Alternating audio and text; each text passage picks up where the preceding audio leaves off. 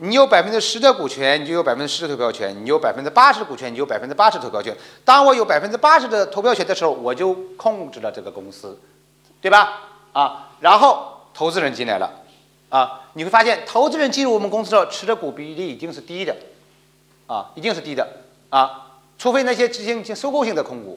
投资对吧？我直接控股你，我拿百分之五十一或百分之五十以上。那这很多的项目风险投资，我刚开始拿的也就是百分之十、百分之八、百分之五、百分之十五、百分之二十。相比较而言，跟创始团队比较而言，他肯定是小股东，对不对？他肯定是小股东。也就是说，我们原来一共是百分之百，对吧？创始团队呢，可能是百分之六十、百分之二十、百分之二十。我们开会呢，他说了算。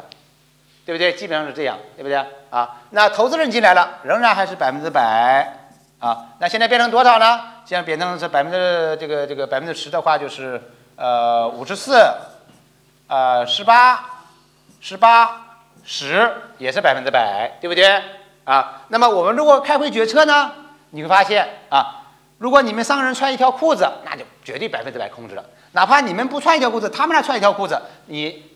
在这个里面，投资人是没有任何话语权的，对不对？投资人会说了，哎，你看你还什么东西没有呢？我就投你五千万，我就投你五千万啊！如果我投了五千万之后，我还是股东会还这么决策，那我这个钱就只只要你们不想好好干，想坑我，我这钱只有一条路，就是打水漂，对吧？因为这公司百分之百被你控制，所以投资人说了，哎，我虽然只有一百分之十，但是。我这百分之十要有一个特殊的权利，啊，这个特殊权利的来源就是什么？啊，它的根源就是同股不同权，啊，不完全是同股不同权，而他是说，我如果你如果拿我这百分之十的股权，啊，你拿我五千万的投资，我取得了百分之十的股权，我就要求在公司股东会进行决策的时候，我的百分之十有一票否决权。什么意思呢？我们公司可能一、二、三。四等等等等等啊，可能到二十。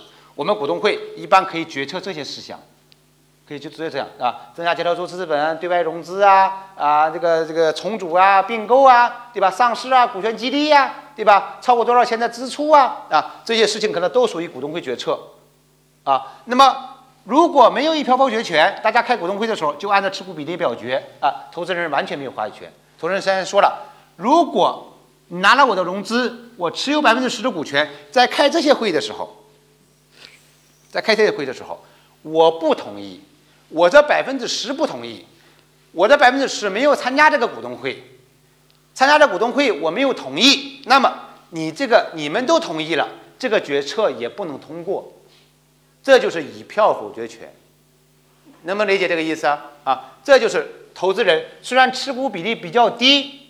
但是他能够控制着这个股东会，他不是正向的控制，说我要同意某个事情，我是通过反向的控制来否定某个事情。